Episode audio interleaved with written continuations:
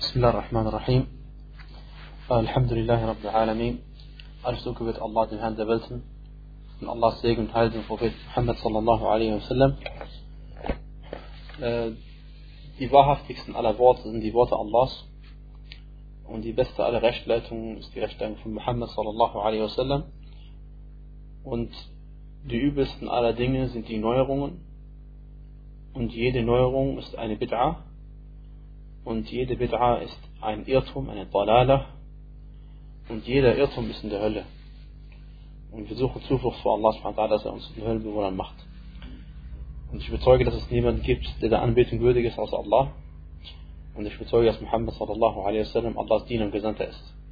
Allah hat ihn zu den Menschen gesandt als Warner und als Vorbotschaft. Derjenige, der äh, dem Gesandten sallallahu alaihi wasallam gehorcht, er wird rechtgeleitet sein und derjenige, der ihm zuwiderhandelt, er äh, stört oder er fügt sich selbst Schaden zu und fügt Allah subhanahu wa ta'ala überhaupt keinen Schaden zu. Liebe Geschwister, also im heutigen, äh, letzten Mal haben wir das Kapitel abgeschlossen, erste Kapitel abgeschlossen und jetzt kommen wir zum zweiten Kapitel, äh, unter, unter Kapitel Babe geht es um Fadl Tawhidi das heißt die Vorzüglichkeit des Tawhid und was es an Sünden auslöscht. Und äh, wenn man über Vorzüglichkeit von einer Sache redet, dann heißt es nicht, dass es keine Pflicht ist. Also wenn eine Sache eine Vorzüglichkeit hat oder vorzüglich ist, dann kann es trotzdem sein, dass es Pflicht ist. Zum Beispiel hat der Prophet sallallahu alaihi wasallam äh, über das Gemeinschaftsgebet gesagt, Salatul Jama'a afdalu min Salatil Fadhi bi 27 daraja. Er sagte, das Gemeinschaftsgebet ist besser als das Gebet, was man alleine verrichtet, äh, um 27 Stufen. Unser Hadith ist bei Bukhari bei Muslim. Und trotzdem äh, ist das Gemeinschaftsgebet Pflicht für denjenigen, der in der Nähe der Moschee ist. Und äh, genauso verhält es sich mit dem Tawhid. Tawhid ist eine, darin gibt es riesige Nutzen für den Menschen und es ist vorzüglich und trotzdem ist es eine Pflicht, den Tawhid umzusetzen. Denn das ist das, was die Muslime von den Nicht-Muslimen unterscheidet. Na. Und äh, zu den Nutzen des Tawhid gehört es, dass es äh, der größte Beweggrund ist, dass man Allah subhanahu wa ta'ala äh, gehorsam gegenüber ist. Denn derjenige, der den Tawhid umsetzt, den sogenannten Muwahid, er macht für Allah subhanahu wa ta'ala und handelt für Allah subhanahu wa ta'ala und, und praktiziert den Islam für Allah subhanahu wa ta'ala. Und äh, er, macht, er handelt auch für Allah subhanahu wa ta'ala, egal ob die Menschen ihn sehen oder die Menschen ihn nicht sehen. Aber derjenige, der kein Muahid ist, der, derjenige, der bestimmte Handlungen tut für die Menschen, damit die Menschen ihn sehen, er fastet und betet, oder besser gesagt, er spendet und betet und gedenkt Allahs, macht also Dhikr, äh, nur wenn jemand bei ihm in der Nähe ist, der ihn sieht. Und deswegen sagten manche der Salaf, das heißt der uns vorausgegangenen rechtschaffenen Menschen, an ataqarraba ila Allah bi ta'atin la ya'lamuha illa hu. Ich wünschte oder ich möchte gerne durch eine Tat Allah subhanahu wa ta'ala näher kommen äh, und dass von dieser Tat niemand Bescheid weiß, außer er selbst, subhanahu wa ta'ala. No. Und äh, Allah subhanahu wa ta'ala hat auch äh, für diejenigen, die den Tawhid umsetzen, die Sicherheit versprochen. Er sagte, الذين آمنوا ولم يلبسوا إيمانهم بظلم diejenigen, die glauben, ihren Glauben nicht mit Ungerechtigkeit verdecken, أولئك لهم الأمن وهم مهتدون. Die haben das Recht auf Sicherheit oder sie haben Sicherheit und sie sind rechtgeleitet. Und sie sind rechtgeleitet. Und das ist äh, die erste, der erste Vers, den der Autor in diesem, in diesem äh, Kapitel erwähnt. Die Aussage, er sagte, ta'ala, die Aussage Allahs, äh, der Erhabene, diejenigen, die glauben und ihren Glauben nicht mit Ungerechtigkeit verdecken, die haben Recht auf Sicherheit und sie sind rechtgeleitet. Das sagte Allah in Surat al-An'am, äh, Surah Nummer 6, Vers 82 auf der Seite 138. Und äh, das heißt ihren Glauben nicht mit Ungerechtigkeit, Glaube der Iman und Ungerechtigkeit, die Wulm, die nicht den Glauben, den Iman mit Wulm verdecken oder auch vermischen. Oder auch vermischen.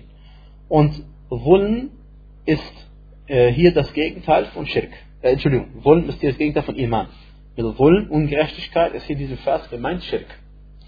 Und diesen Tafsir haben wir erhalten von unserem Propheten sallallahu alaihi wasallam. Denn als dieser Vers herabgesandt worden ist, fiel er den gläubigen Sahaba schwer.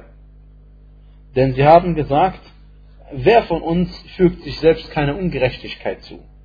Wer von uns fügt sich selbst keine Ungerechtigkeit? Also jeder geht ungerecht, begeht Ungerechtigkeiten gegenüber seiner eigenen Seele Das heißt, macht Fehler und begeht Sünden. Und daraufhin sagte der Prophet sallallahu alaihi wasallam, in Hadith bei Al-Bukhari, لَيْسَ الْأَمْرُ كَمَا تَظُنُّونَ Es ist nicht so, wie ihr denkt.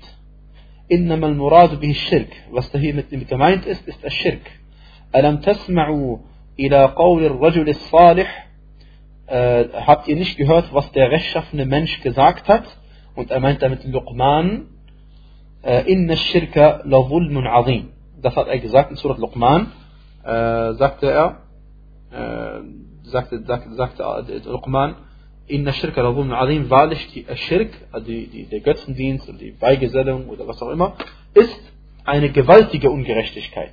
Ist eine gewaltige Ungerechtigkeit.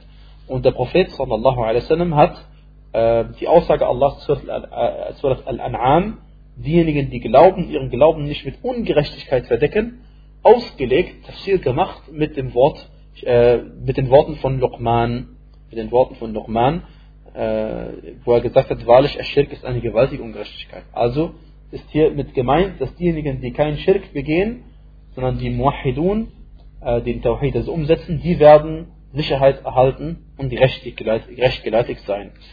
Und logischerweise gibt es Stufen von Ungerechtigkeit, Wulm ist äh, nicht auf einer, gibt nicht nur eine Art von Wulm, aber der schlimmste äh, die schlimmste Art von Wulm ist äh, dass man Allah subhanahu wa ta'ala etwas beigesellt. Also Schirk.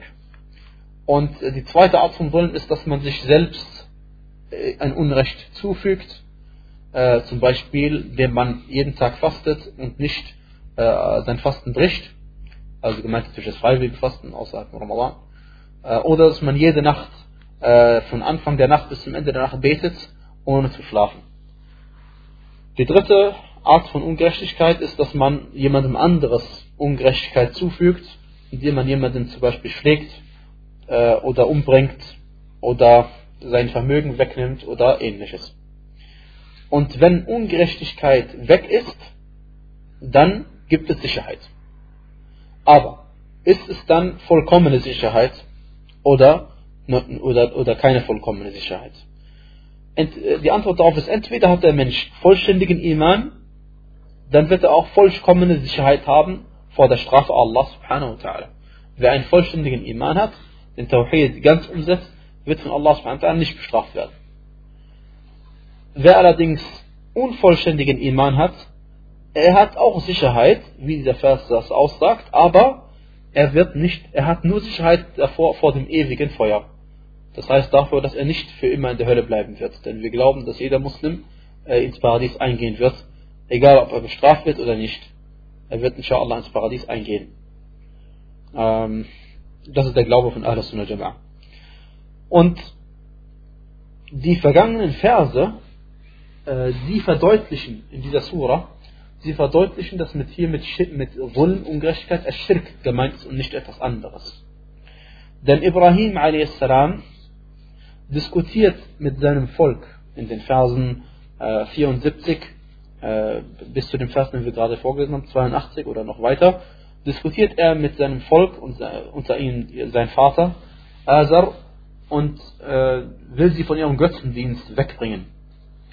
Und äh, er sagte in dem Vers 81, wie sollte ich fürchten, was ihr ihm beigesellt, wo ihr doch, wo ihr euch nicht fürchtet, Allah beizugesellen, wozu er euch keine Ermächtigung offenbart hat. Welche der beiden Gruppen hat also ein größeres Anrecht auf Sicherheit, wenn ihr wisst? Also diejenigen, die etwas beigesellen oder diejenigen, die etwas nicht beigesellen, hat er Anrecht. Und dann sagt er, diejenigen, die glauben und ihren Glauben nicht mit Ungerechtigkeit verdecken. Also das sind diejenigen gemeint, die kein Schirk begehen. Also deswegen die Verse, äh, die vorausgehen, erklären äh, eindeutig, selbst wenn wir diesen Hadith nicht hätten, eindeutig, dass es sich hier um Schirk handelt, um die große Form von Schirk. Ja. Dann äh, gibt es Sicherheit für diejenigen, die den Schirk nicht, wie heißt es, den, den Schirk nicht umsetzen. Und Allah sagte noch zusätzlich, warum muhtadun? Und sie sind rechtgeleitet. Und sie sind rechtgeleitet. Sie haben Hidayah. Ja, das ist das Wort. Oder Huda haben sie. Und, und zwar, in diesem Leben haben sie Rechtleitung, äh, sodass sie gemäß dem Gesetz Allahs äh, handeln nach Wissen. Mit Wissen handeln sie nach dem Gesetz Allahs. Und, na, und, und sie haben auch Wissen um das Gesetz Allah. Also sie haben erstens Wissen und zweitens handeln sie nach dem Gesetz Allahs. Und äh, die Rechtleitung in Bezug auf das Wissen ist, dass Allah ihnen den richtigen Weg zeigt. Und Rechtleitung in Bezug auf Taten ist, dass Allah ihnen den Erfolg verleiht, dass sie die Taten umsetzen. Was heißt das? Äh, und zwar Tawfiq nennt man das. Tawfiq bedeutet, dass Allah dir auch Huda gibt, Rechtleitung gibt, dass du auch das umsetzt, was du weißt. Denn jeder von uns weiß viel mehr, als er tut. Warum äh, können viele von uns nicht äh, Sadaqa geben, obwohl sie Geld haben? Und warum viele von uns beten in der Nacht nicht, obwohl sie eigentlich hält sie nichts davon ab, nach dem Isha-Gebet zu beten, bis zum Fajr-Gebet, also kurz vorher oder wie auch immer, zwischendurch aufzustehen. Niemand hält es davon ab. Keiner sagt einem, normalerweise darfst nicht nachts aufstehen, um zu beten. Aber warum macht man es trotzdem nicht, obwohl es einem gut geht? Warum? Weil Allah nicht jedem Menschen den Erfolg verleiht, äh, es, diese Sache zu tun. Und wie bekommt man diesen Erfolg? Indem man Allah darum bittet, indem man auch sich darum bemüht. Denn von nichts kommt nichts. Und äh, ebenfalls diese Hidayah, die sie bekommen von Allah subhanahu wa ta'ala, äh, bezieht sich nicht nur auf Ad-Dunya, sondern bezieht sich auch auf Al-Akhirah. Bezieht sich auch auf das Jenseits. Denn Allah subhanahu wa ta'ala sagte, auf der Seite 446, äh, im Vers 23 von Surah As-Saffat, Surah 37, احشروا الذين ظلموا وأزواجهم وما كانوا يعبدون من دون الله فاهدوهم إلى صراط الجحيم. Bis Vers 23 sagt er, Versammelt nun diejenigen, die Unrecht getan haben, ihre Gattinnen und das, dem sie dienten, anstatt Allahs, dann leitet sie zum Weg des Höllenbrandes. Dann leitet sie zum Weg des Höllenbrandes. Und das Wort leiten ist Hidayah, das ist das Wort leiten. Und sie werden geleitet zur Hölle. Und äh, genauso wie die Höllenbewohner zur Hölle geleitet werden, so wird, werden die gläubigen Menschen dementsprechend zur Wonne geleitet, zum Paradies. An-Na'im. Und, und viele Mufassirun, also viele Koran-Ausleger haben gesagt, dass der Vers Ulaika lahumul Amen, sie sind es, die die Sicherheit erhalten werden, damit ist gemeint im Akhirah, und diejenigen, die recht geleitet sind, und, und sie werden auch recht geleitet sein, wohum muhtadun, bedeutet in diesseits. Und äh, die richtigere Ansicht ist, die richtigere Auslegung ist, dass sich das auf das Diesseits und das Jenseits bezieht. Denn es gibt keinen äh, Beleg dafür, dass sich das eine nur auf das Diesseits bezieht oder das eine nur auf das Jenseits bezieht. Sondern im Diesseits erhält man Sicherheit von Allah subhanahu wa ta'ala und im Jenseits auch. Und im, im Diesseits erhält man äh, Hidayah, Rechtleitung und im, im, im Jenseits auch Rechtleitung. Denn wie ich gesagt habe, das, der Rechtleitung bedeutet etwas zu leiten, dass Allah dich leitet zu einer bestimmten Sache. Das kann äh, im Jenseits sein oder auch im Diesseits. Im Jenseits ins Paradies und im Diesseits leitet er dich, dass du äh, erstens Allahs Gesetze kennst, danach handelst und das ist die Rechtleitung in diesen Dingen. Na. Und äh, warum hat der, der Autor diesen Vers jetzt überhaupt erwähnt?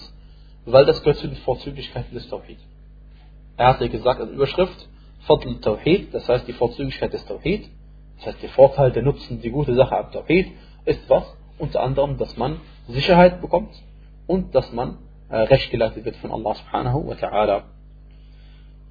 Dann sagt er, an äh, äh, äh, Ubadah ibn Samit, radiallahu anhu. Er sagte ein Hadith über Ubadah ibn Samit, radiallahu anhu, möge Allah mit ihm zufrieden sein.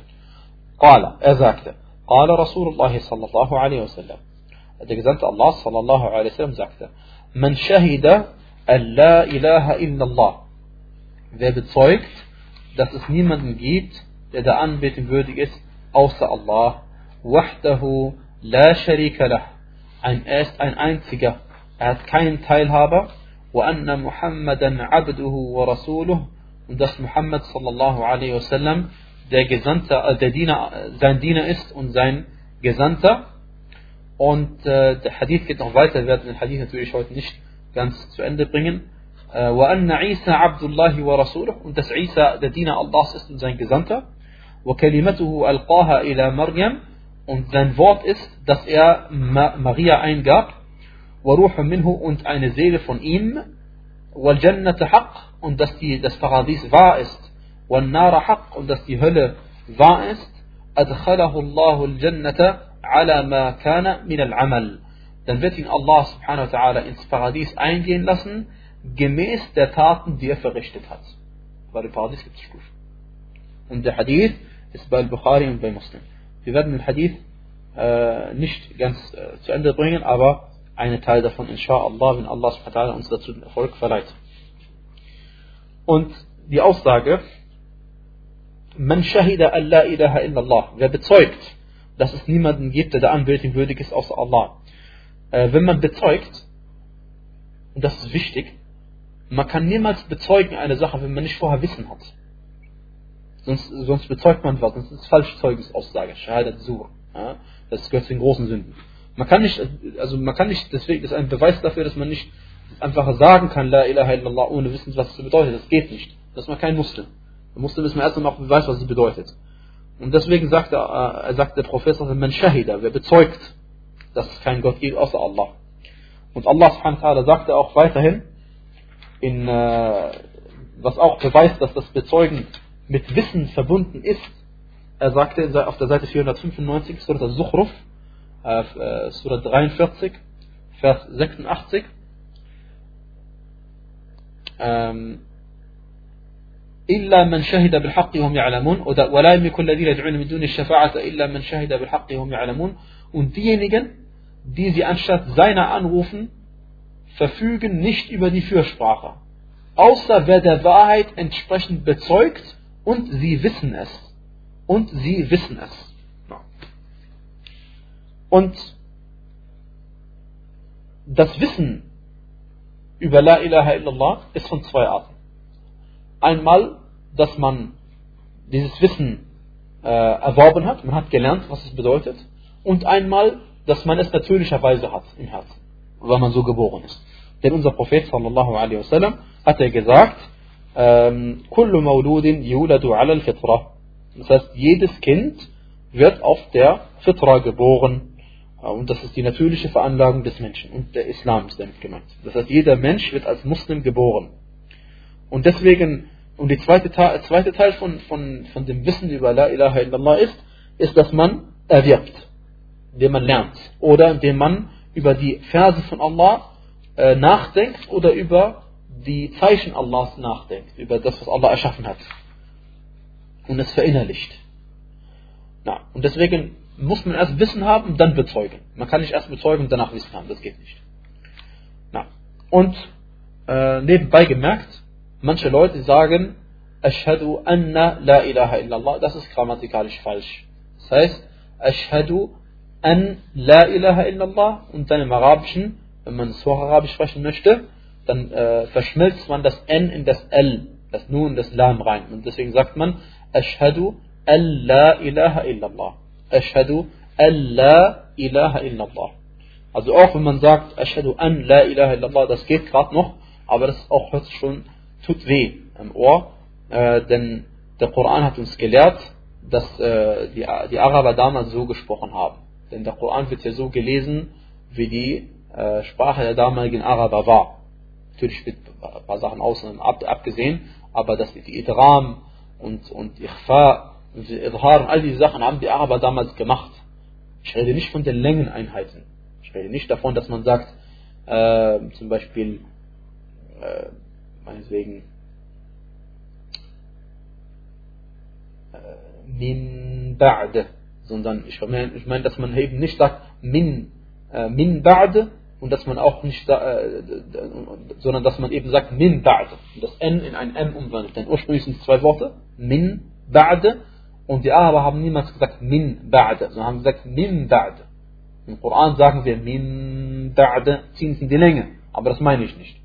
Aber ich meine diese, die Tatsache, dass man einen Buchstaben umwandelt, ein N in ein M umwandelt. Ja, das ist eine sprachliche Angelegenheit, die die Araber damals gemacht haben. Genauso gehört das N hier dazu, wenn ein N einen Sukun hat und, und äh, danach kommt ein, ein, ein Buchstabe, der Buchstabe des Idram, dann haben die Araber das darin verschmolzen. Äh, und deswegen haben sie gesagt, Ashhadu an la ilaha illallah. Und wenn man sagt, Ashhadu anna la ilaha illallah, das ist grammatikalisch falsch. Na, die Aussage des Propheten sallallahu alaihi wasallam, la ilaha, äh, heißt, es gibt niemanden, der angebetet wird. Es gibt niemanden, der angebetet wird. Und äh, gemeint ist natürlich hier niemanden, der äh, mit Recht angebetet wird oder zu Recht angebetet wird. Oder der es verdient, angebetet zu werden. Ähm, oder, oder vergöttert wird oder verdient vergöttert zu werden. Ja. Und äh, deswegen Ilah ist jemand, den man anbetet und dem man dient aus Liebe und aus Verherrlichung. Aus Liebe und aus Verherrlichung. Das heißt, man liebt ihn und verherrlicht ihn wegen seinen Eigenschaften, wegen seinen gewaltigen Eigenschaften, die Allah hat, und wegen seinen edlen Taten, die er verrichtet hat. Und die Aussage des Propheten sallallahu alaihi wasallam, illallah, außer Allah, das heißt, es gibt keinen Gott außer Allah, der zweite außer Allah, ähm, wenn man das jetzt in Verbindung sieht mit einem interessanten Vers im Koran, und zwar sagt Allah subhanahu wa ta'ala auf der Seite 453. Und da muss man sich mal ganz kurz bewusst machen, was die Qurayshiten hier sagen. Die Qurayshiten sagen, Surah Sade, Surah 38, äh, Vers 5 achten. Sie sagen,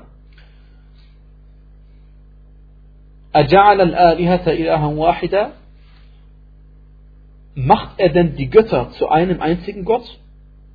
Inna hada la shay'un ujab. Inna hada la shay'un ujab. Das ist fürwahr etwas sehr Verwunderliches. Das ist fürwahr etwas sehr Verwunderliches. Und dann sagte Allah subhanahu wa ta'ala in Surat Hud auf der Seite 200 233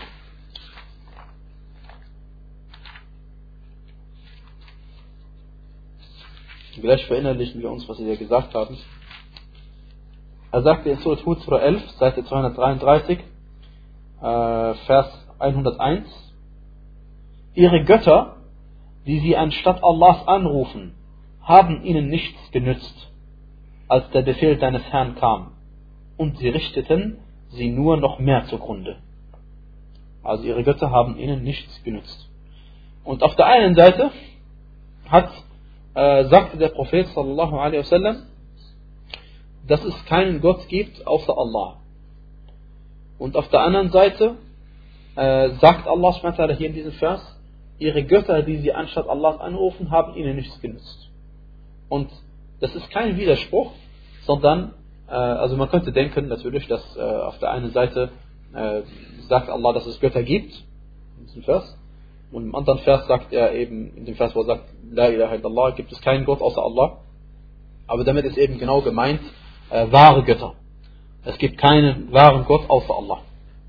Und es gibt niemanden, der es verdient, angebetet zu werden, außer Allah. Das ist nämlich die Bedeutung von La ilaha illallah. Und wenn eine Sache batil ist, nichtig ist, falsch ist, nicht korrekt ist, dann ist sie gesetzlich gar nicht vorhanden dann ist sie gesetzlich gar nicht vorhanden. Wie ein Gebet. Wenn es Batil ist, dann hat man nicht gebetet. Und genauso diese äh, Götter, die sie angebetet haben, sind Batil. Sie sind nichtig, falsch. Und sie haben keinen festen Grund. Und Allah subhanahu wa ta'ala sagte über alles, was, was äh, nichtig ist, er gibt ein Gleichnis subhanahu wa ta'ala, Seite 259 in Surah Ibrahim, Surah 14, im Vers 26, sagt er, und das Gleichnis eines schlechten Wortes ist wie ein schlechter Baum, der aus der Erde herausgerissen worden ist und keinen festen Grund mehr hat. Und das Gleichnis eines schlechten Wortes ist wie ein schlechter Baum, der aus der Erde herausgerissen worden ist und keinen festen Grund mehr hat. Und deswegen, dieser Baum stirbt ab, der hat keinen Wert mehr. Und deswegen äh, sind das zwar äh, Götter, aber falsche Götter. Keine wahren Götter. Und die Aussage der Qurayshiten ist sehr interessant, denn sie sagen, أَجَعَلَ الْآلِهَةَ إِلَهًا وَاحِدًا Hat er etwa die Götter äh, zu einem einzigen Gott gemacht. Und wir wissen, dass Allah subhanahu wa ta'ala gesagt hat auf der anderen Seite, وَمَا مِنْ إِلَهٍ إِلَّا اللَّهِ وَمَا مِنْ إِلَهٍ إِلَّا اللَّهِ Es gibt keinen Gott außer Allah. Es gibt keinen Gott außer Allah. Und deswegen sind das, was sie anbeten, nichts anderes als Namen. Die in Wirklichkeit, das sind falsche Götter, die nicht mehr eine richtige Bedeutung haben. Und keine Wirklichkeit haben. Und sie können weder nützen, noch können sie schaden. Noch können sie etwas erschaffen. Noch können sie versorgen. Noch können sie versorgen. Und deswegen sagte Allah subhanahu wa ta'ala in Surat Yusuf, Seite 240,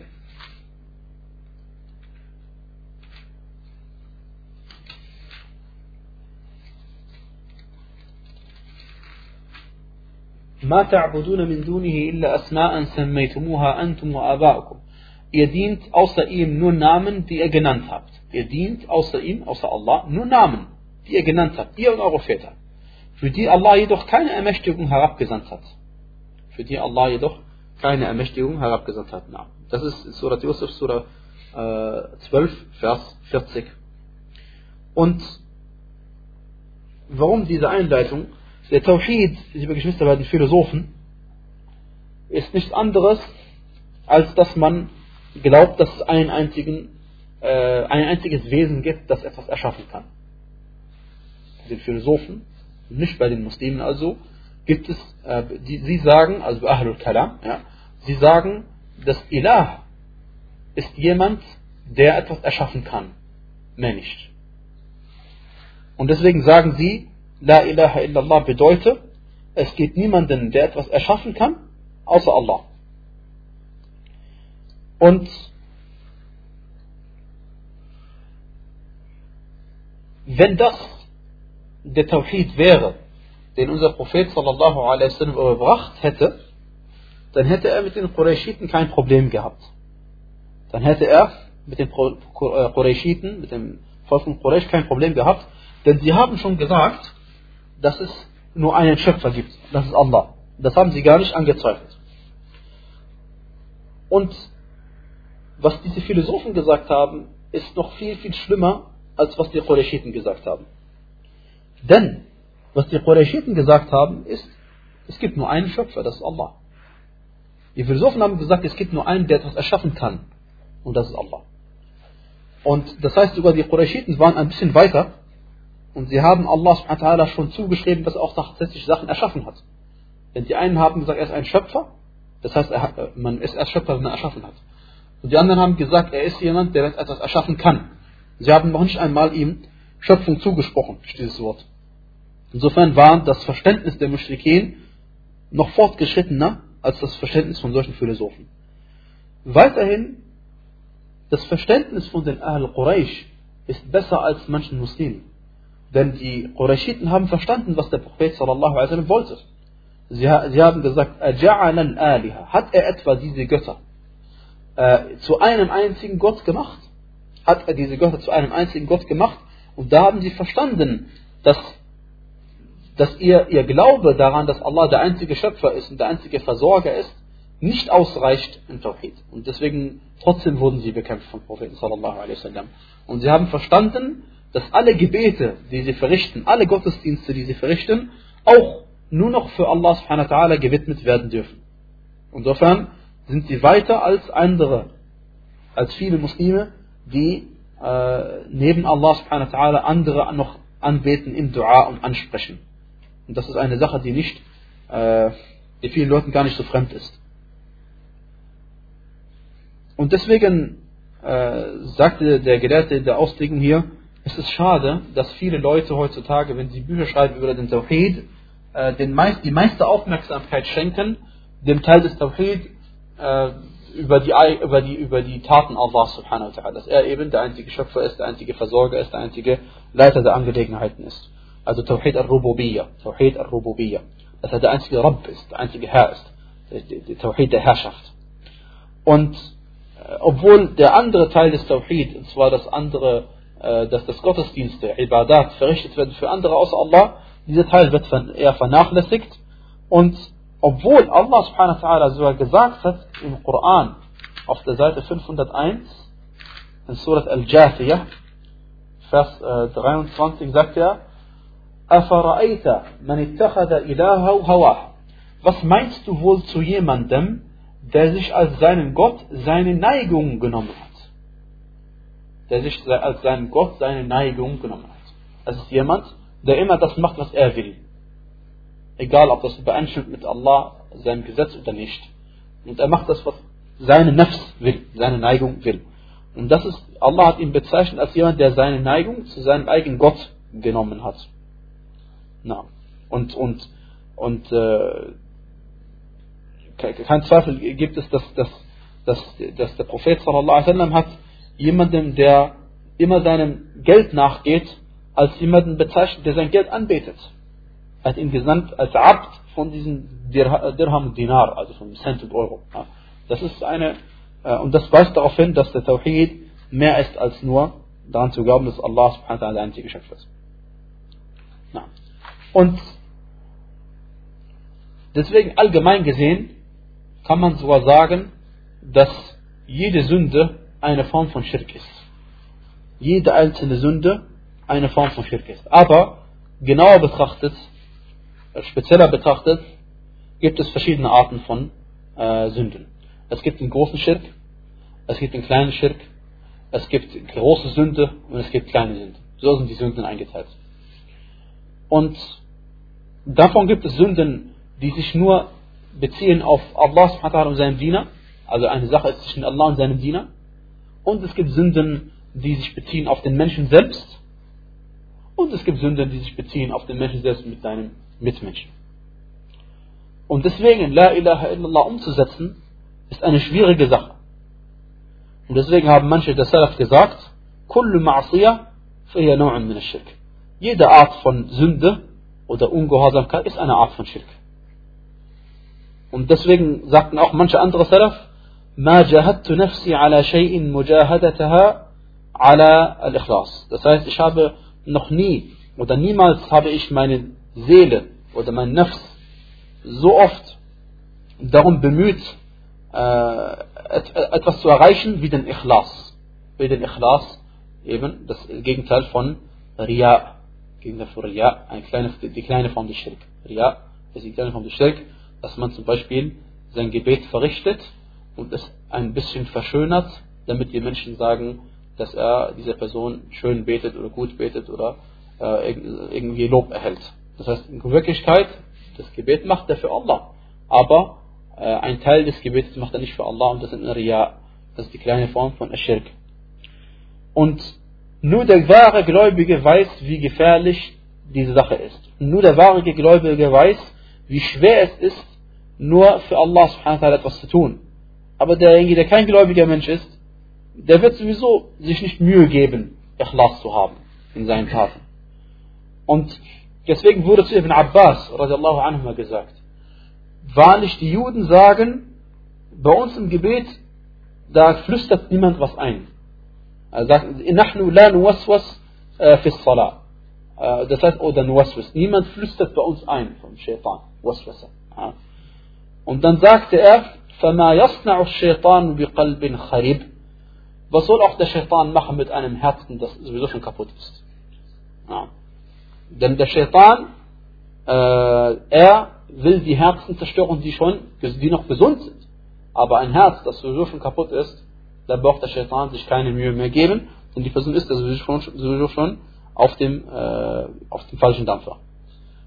Und als die Sahaba radiallahu anhum sich beim Propheten sallallahu beschwert haben darüber, dass sie manchmal in ihrem Herzen etwas vorfinden oder in ihren Gedanken etwas vorkommt, dass sie, äh, ihnen, schwer, ihnen viel zu schwer fällt, es auszusprechen.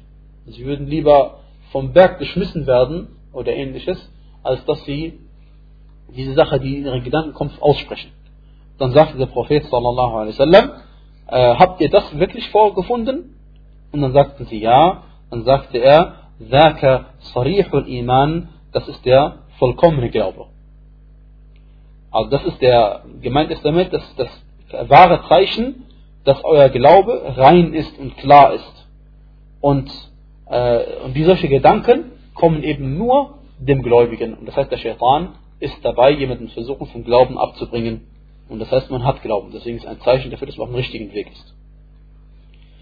Und die Aussage des Propheten sallallahu alaihi wasallam, man shahida an la ilaha illallah, wer bezeugt, dass es keinen Gott gibt außer Allah. Und ihr seht, ich äh, übersetze manchmal den Begriff La ilaha illallah, manchmal mit es gibt keinen Gott außer Allah, manchmal es gibt niemanden, der der Anbetung würdig ist außer Allah und ähnliches. Warum? Weil das alles das Gleiche. Ein Gott ist jemand, der vergöttert wird, jemand, der angebetet wird, ja, mit jeglicher Form des Gottesdienstes. Und äh, wenn ich sage, es gibt niemanden, der da anbeten würde außer Allah, dann ist es eine Erklärung des Ganzen. Deswegen beides sind äh, Übersetzungen, die in Ordnung und richtig sind. Und wenn man unbedingt auf dem arabischen Wort, es gibt kein Ilah außer Allah stehen bleiben möchte, kann man das auch, aber muss man halt den Leuten auch erklären, was Ilah bedeutet. Und was ist damit gemeint? Wer bezeugt, dass es kein Gott gibt außer Allah? Äh, damit ist gemeint, den wird Allah ins Paradies eingehen lassen, gemäß der Taten, die er verrichtet hat. Allahu Akbar. Also die Taten spielen eine Rolle. Und das Bezeugen ist ein Bezeugen mit der Zunge und dass man es auch im Herzen trägt und dass man es auch in den Taten umsetzt dass man es auch in den Taten umsetzt. Und deswegen, die Munafiqun, die Heuchler, sagten zum Propheten sallallahu alaihi wasallam in Surat al-Munafiqun, die Surah der Heuchler, im ersten Vers, auf der Seite 554, äh, Nashhadu innaka la Rasulullah. Wir bezeugen, du bist wahrlich der Gesandte Allahs. Wir bezeugen, du bist wahrlich der Gesandte Allahs. Und diesen Satz, den haben sie ausgesprochen. Und dieser Satz auf Arabisch beinhaltet drei Sachen, die das Ganze betonen. Sie hätten sagen können, Anta Rasulullah, du bist der Gesandte Allahs. Aber sie haben erstmal gesagt, Nashhadu, wir bezeugen, Innaka, wahrlich du bist, wahrlich, zweite Bekräftigung. Und dritte, La Rasulullah, nicht Rasulullah, sondern La Rasulullah. Das L, Lam, ist noch eine dritte Betonung, eine dritte äh, Betonung, naam. Und trotzdem hat Allah subhanahu wa ta'ala ihnen die Lüge bezichtigt und hat ihnen vorgeworfen zu lügen. Wallahu ya'lamu innaka la rasuluh und Allah weiß, dass du der, sein Gesandter bist, dass du wirklich sein Gesandter bist. Wallahu yashhadu innal munafiqina lakadibun. Und Allah antwortet auf ihn auch mit dreimal, indem er ihn dreimal bekräftigt und sagt, und Allah bezeugt, wahrlich, die Heuchler sind wirklich Lügner. Lakadibun. Inna, äh, yashhadu, und dann inna, und das Lam von lakadibun, und wirft ihre Aussage zurück, und das beweist, dass das bloße Aussprechen überhaupt nicht einen in den Islam hineinführt. Überhaupt nicht. Es kann dazu führen, dass man als Muslim anerkannt wird unter den Menschen, aber äh, wer, wie Allah sagte, Allah sagte im, im, im, am Anfang von Surah Al-Baqarah, ich lese mal auf Deutsch den Vers vor, einen sehr, sehr interessanten Vers. Und zwar, äh, über die Heuchler. Und unter den Menschen gibt es manche, die sagen, wir glauben an Allah und an den jüngsten Tag. Doch sind sie nicht gläubig. Also sie sagen es. Sie möchten Allah und diejenigen, die glauben, betrügen. Aber sie betrügen nur sich selbst, ohne zu merken. Aber sie betrügen nur sich selbst, ohne zu merken. Und in Surat An-Nisa sagte Allah subhanahu wa ta'ala, sie betrügen Allah, huwa khadi'un. Er betrügt sie in Wirklichkeit. Okay, dieser Vers für manche Leute ist natürlich nicht so einfach zu verstehen, weil wie kann man Allah subhanahu diese Eigenschaft zusprechen, dass er betrügt? Aber was bedeutet betrügen? Betrügen bedeutet in diesem Vers von den Heuchlern gesehen, dass sie äh, nach außen hin den Gläubigen und Allah zeigen wollen, dass sie gläubig sind. In Wirklichkeit, sie haben Kufr in ihr Herzen. Okay, was macht Allah mit ihnen? Wie betrügt er sie? Andersrum. In diesem Leben lässt er sie als gläubige Menschen und sie heiraten vielleicht sogar muslimische Frauen oder muslimische Männer. Und sie, sie, sie, sie, wie heißt es, leben wie Muslime und man isst ihr Fleisch, wenn sie das nicht geschlachtet haben. Und sie, äh, man sagt zu ihnen Assalamu alaikum, alle ähnlichen anderen Sachen, die einem Muslim gehört. Und Allah lässt sie in diesem Glauben, dass sie wirklich, als wären sie wirklich gläubig. Aber sobald sie gestorben sind, dann behandelt er sie wie ungläubig. Das ist der Betrug von Allah ihnen gegenüber. Wie sie ihn betrügen, er betrügt ihn zurück, aber diese Art von Betrug ist keine verpönte Sache. Diese Art von Betrug keine verpönte Sache, sondern er behandelt sie so, wie sie versuchen, ihn zu betrügen. Er lässt sie als Gläubige und dann aber, sobald sie gestorben sind, dann wird der Schleier aufgedeckt und sie werden dann plötzlich nicht mehr als gläubige Menschen behandelt, sondern sie werden dann plötzlich als ungläubige Menschen behandelt. Obwohl sie dachten, sie wären gläubig, sobald sie auferweckt werden, also sobald sie gestorben sind, äh, und auch wenn sie auferweckt werden, werden sie als ungläubige Menschen behandelt. Und das ist die Art, wie Allah sie andersrum dann behandeln wird, äh, sobald sie gestorben sind. Und vielleicht bestraft er sie so schon in diesem Leben. Na. Na. Und die Aussage, wir sagen sehr oft, La ilaha illallah, wahdahu la sharika lah.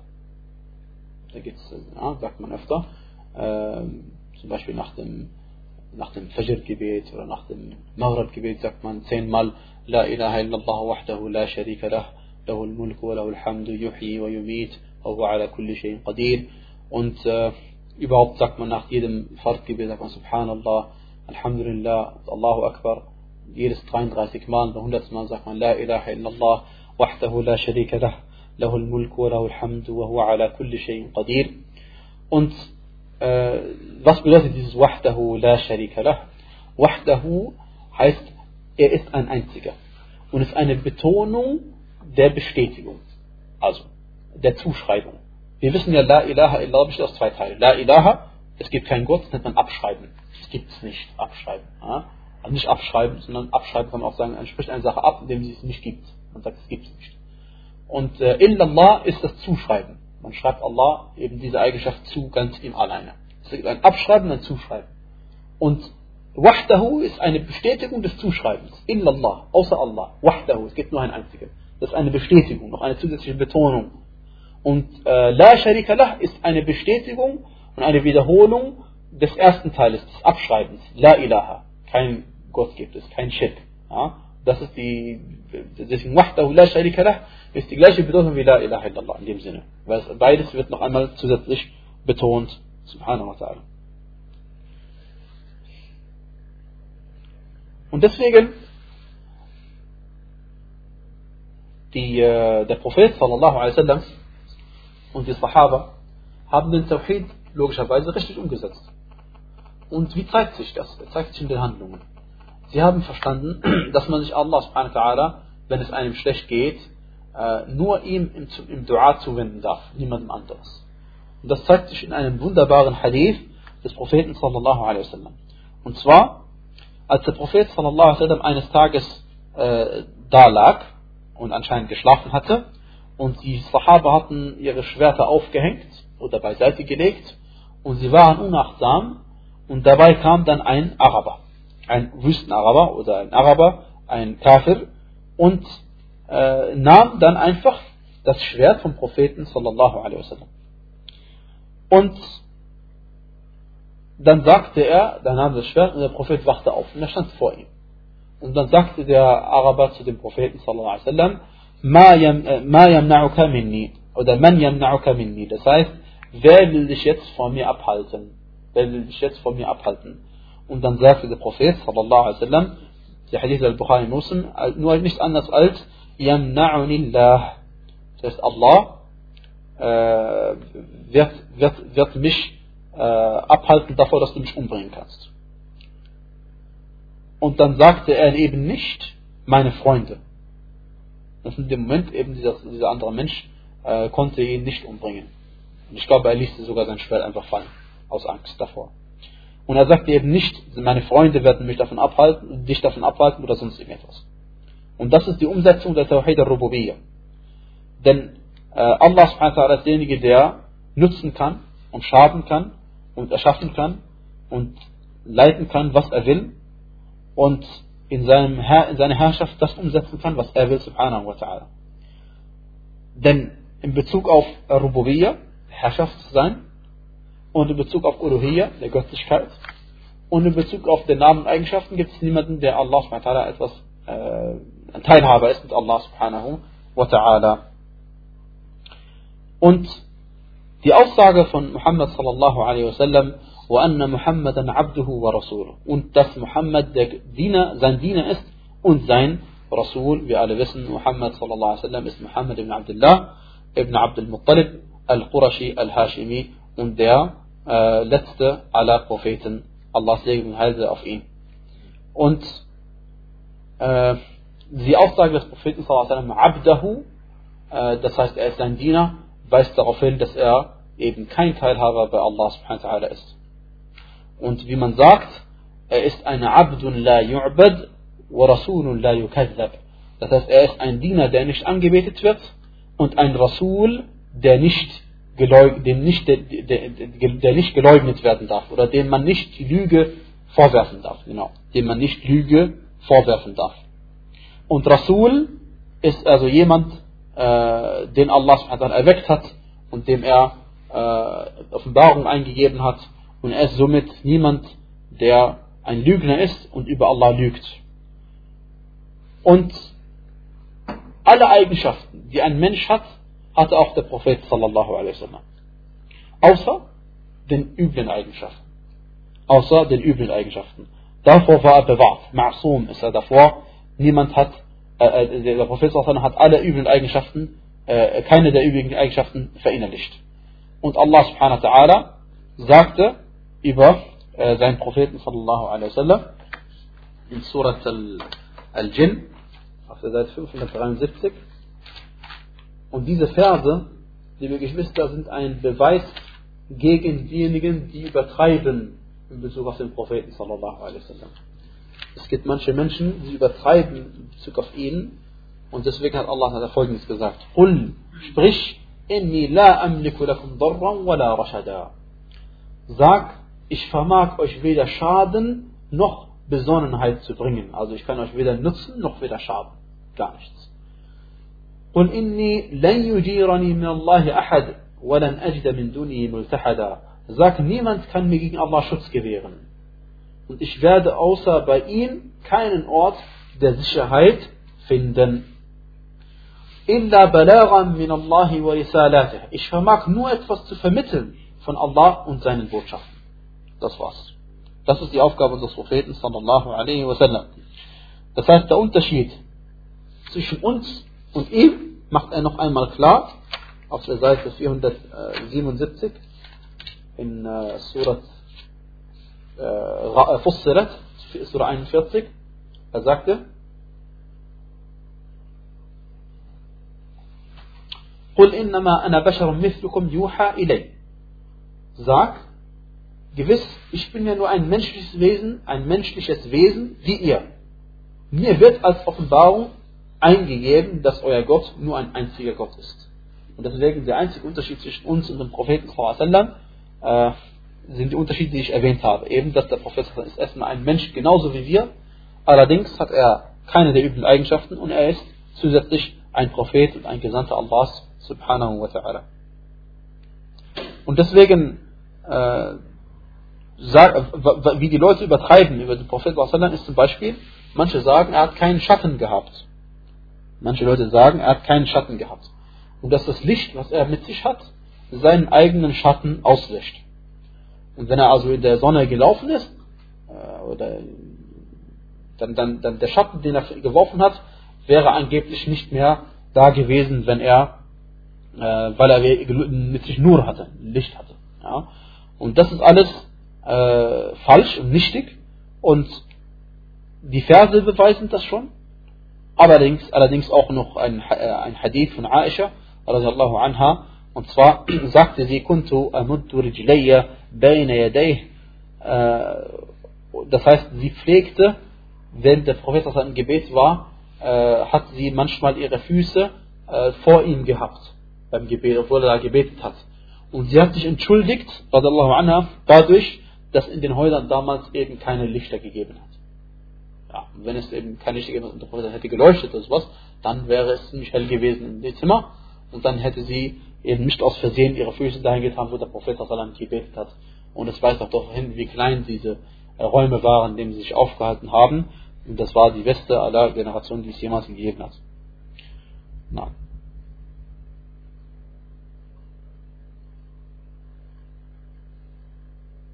Und dann gibt es noch äh, Leute, die noch mehr übertreiben als das. Und zwar, Allah subhanahu wa ta'ala sagte ja in einem Hadith Qudsi, Man zakarani fi mala'in zakartuhu fi mala'in khayrin minhu. Das heißt, wer meiner gedenkt, wer über mich denkt, Quran liest, irgendein Dhikr macht, Allah sagt ja, wer über mich, wer, wer macht, für mich, in irgendeiner, Entschuldigung, also wer mich erwähnt, heißt es hier besser, wer mich erwähnt in irgendeiner Gesellschaft, man sitzt und redet über Allah, den werde ich erwähnen in einer Gesellschaft, die besser ist als die Gesellschaft, wo er drin ist. Und ich bin mit meinem Diener, also wenn er meiner gedenkt, wenn er meiner gedenkt oder wenn er mich erwähnt. Und dann sagen sie, dass somit der Prophet sallallahu alaihi wasallam mit den Menschen ist, wenn man Allah, äh, Allahs gedenkt. Und Allah alam, wie der Zusammenhang da stattfindet, auf jeden Fall, wie dem auch sei, deswegen bei, bei, bei wenn, sie, wenn sie den Geburtstag des Propheten feiern, dann gibt es manche von ihnen, wenn sie, wenn, wenn, wenn, wenn äh, jemand irgendwie den Propheten erwähnt beim Namen, dann stehen sie alle auf, äh, gleichzeitig, und sagen, dass, und wenn man sie fragt, warum stehen sie auf, dann sagen sie, weil der Prophet ist jetzt gekommen. Also sie sagen, der Prophet selbst ist unter uns. Und deswegen sind wir aus Respekt vor ihm aufgestanden. Und, äh, liebe Geschwister, die Sahaba radiallahu anhum, sicherlich haben sie den Propheten noch mehr respektiert als jeden anderen auch. Also, Entschuldigung, also die Sahaba haben bestimmt den Propheten mehr respektiert, als jemand überhaupt den Propheten respektieren kann. Sicherlich. Und der Prophet sallallahu alaihi wasallam hat es gehasst und dass man für ihn aufsteht, wenn man zu ihm kommt. Er hat es gehasst, dass wenn die Sahaba sitzen in einer Sitzung und er kommt rein, dass sie aufgestanden sind für ihn. Und er war lebendig. Und er war lebendig. Und sie, äh, der Prophet ist tot jetzt. Und sie glauben, er kommt auch noch, und sie sehen ihn nicht einmal. Und sie stehen sogar für ihn auf. Also, das sind wahrscheinlich genau diejenigen Leute, die äh, noch viel mehr machen würden, wenn er am Leben wäre. Also noch mehr übertreiben würden. Eben, eben, eben nicht auf dem Weg des Sahaba gewesen wäre. Und äh, die sehen nicht einmal etwas. Und selbst wenn sie etwas sehen würden, weil sie sich etwas einbilden, dann, subhanallah, yani, unser Prophet hat es gehasst, äh, dass man für ihn aufsteht. Und deswegen haben die Sahaba es nicht getan. Und wenn jemand so übertreibt, dann hat er nicht den vollständigen Glauben mit auf den Propheten sallallahu alaihi wasallam. Denn in Wirklichkeit macht er, was er will und nicht das, was der Prophet wasallam gewollt hat. Und wie zeigt sich wahre Liebe? Wahre Liebe zeigt sich dadurch, indem man niemandem folgt. Also wenn ich Allah liebe, dann mache ich das, was er sagt. Denn Allah sagte ja im Koran, äh, sprich, wenn ihr Allah wirklich liebt, dann folgt mir. Dann folgt mir, dann wird Allah euch lieben. Dann wird Allah euch lieben. Also das ist ein Beweis dafür, dass man jemanden liebt, dass man wirklich genau das macht, wie der Prophet sallallahu alaihi wasallam es angeordnet hat. Und wie Allah subhanahu wa ta'ala es äh, uns, uns im Koran dargelegt hat. Und deswegen bitten wir Allah subhanahu darum, dass er uns beschützt vor jeglicher Art von Neuerungen in der Religion. Denn Neuerung in der Religion zerstört die Religion. Besser gesagt, es zerstört nicht die Religion, sondern es zerstört den Glauben des Menschen. Denn wenn er der Meinung ist, dass er etwas in der Religion erfinden darf, äh, dann in Wirklichkeit verherrlicht er nicht den Propheten, sondern in Wirklichkeit äh, macht er genau das Gegenteil. Weil wenn er den Propheten verherrlichen würde, dann würde er niemals etwas verändern in dem, was er uns überbracht hat an, an, an den Botschaften Allahs subhanahu wa ta'ala. Und äh, na, auf der einen Seite kann man, wenn man solche Geschichten hört, von solchen Leuten äh, lachen, auf der anderen Seite kann man auch äh, weinen, weil man sieht wirklich, wie auf dem schiefen Weg solche Menschen sind und sie glauben auch noch, dass sie auf dem richtigen Weg sind. Na, und der Prophet sallallahu alaihi wasallam, wenn er wirklich ihr Vorbild wäre, dann wüssten sie, dass er äh, der beste Mensch war, der Allah jemals gedient hat.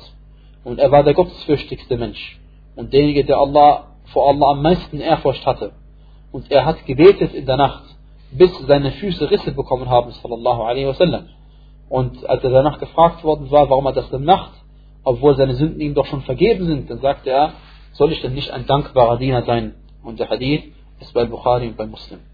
Und obwohl eben seine Sünden schon vergeben sind, alle, die er getan hat, wenn er überhaupt welche getan hat, und alle, die er noch tun würde, alles wurde ihm schon vornherein vergeben, sallallahu alaihi wasallam. Und dieser Prophet, den Allah subhanahu wa ta'ala entsandt hat, mit der beste, mit dem besten aller Shara'i'. Shara'i' ist der Plural von Sharia, von dem von besten aller Gesetzen Allahs, die Allah herabgesandt hat. Äh, der Prophet sallallahu hat die Botschaft uns mitgeteilt. Und zwar auf die beste Art und Weise mitgeteilt. Obwohl er bekämpft worden ist, während er die Botschaft mitgeteilt hat. Und sie haben Innereien von Tieren auf ihn geworfen bei der Kaaba, am heiligsten Ort, der sogar heilig war für die Mekkaner selbst, auch wenn sie Götzendiener waren. Während er im Sujud war, hat man auf, ihn, auf seinen Rücken Innereien von Tieren gelegt. All dies aus Hass vor dem, womit er entsandt worden ist, sallallahu alaihi wasallam. Trotzdem war er geduldig und äh, das war eine Prüfung von Allah subhanahu wa ta'ala. Denn Allah subhanahu wa ta'ala wollte, dass die Menschen sehen, wie geduldig er ist, was für ein Sabr er hat und welche Vorzüglichkeit er hat. Und die einzige Sache, die er gesagt hat als Antwort darauf, أي جوار هذا يا بني عبد مناف Das ist eine unglaubliche Aussage. Er sagt, sallallahu alaihi wasallam, was ist denn das für eine Art von Nachbarschaft, O Bani Abd Manaf, dass ihr so etwas macht mit mir, sallallahu alaihi wasallam. Und, und man mache sich bewusst, dass der äh, Jibril, wie wir alle wissen, kam er mit dem Engel von den Bergen. Er hat zu ihm gesagt, ordne ihm an und er wird machen, was du willst. Wenn du willst, dann wird er die beiden Berge auf die Leute von Mekka werfen. Und er hat das abgelehnt und hat gesagt, auf das Allah von ihrer Nachkommenschaft gläubige Muslime hervorkommen lässt. Sallallahu alaihi wasallam. Und seine Geduld war, und dann hat er, war so großartig, so dass er dann am Ende diesen riesigen Sieg errungen hat und Mekka befreit hat vom Götzendienst. Und er hatte zuvor die Bewohner von Mekka gewarnt und diejenigen, die darum wohnen, diejenigen, die da äh, außen herum sind. Und hat diese Scharia, worum er sich so gemüht hat, abgemüht hat, dann den Leuten weitergegeben, den Sahaba radiallahu anhum. Und sie haben es dann äh, in reinster Form der Generation, die nach ihm gekommen ist, weitergegeben. Und deswegen äh, diejenigen, die dem Gesandten sallallahu alaihi folgen, in dem, was er gesagt hat, genau wie er es gesagt hat, sie sind diejenigen, die wahrlich den Propheten sallallahu lieben. Für Allah subhanahu wa ta'ala. Und den Propheten sallallahu zu lieben, gehört zur Liebe Allahs gegenüber, subhanahu wa ta'ala. Und wir ziehen unseren Propheten sallallahu vor unseren eigenen Seelen vor, vor uns selbst vor, und vor unserer eigenen Familie, und vor unseren eigenen Kindern, und vor allen anderen Menschen. Und wir lieben ihn deswegen, weil er der Gesandte Allah sallallahu alaihi ist. Und nicht, weil er ein Araber ist oder etwas anderes. Und wir setzen diese Shahada, dieses Zeugnis, dass er der Gesandte Allahs ist, sallallahu alaihi um. Und das, indem wir äh, uns möglichst darum bemühen, das umzusetzen in unseren Taten, was er uns gesagt hat und vorgemacht hat. Und indem wir gemäß seiner Rechtsleitung handeln und nicht für ihn handeln. Wir machen nicht etwas für den Propheten, sondern wir machen etwas äh, für Allah aber gemäß dem Gesandten Allah. Und es gibt Dinge, liebe Geschwister, die diese Shahada äh, zunichte machen. Oder, oder, oder, zu zerstören, oder zerstören. Dazu gehört das Sündigen. Das Sündigen. Dazu gehört äh, das Erfinden von neuen Angelegenheiten innerhalb der Religion.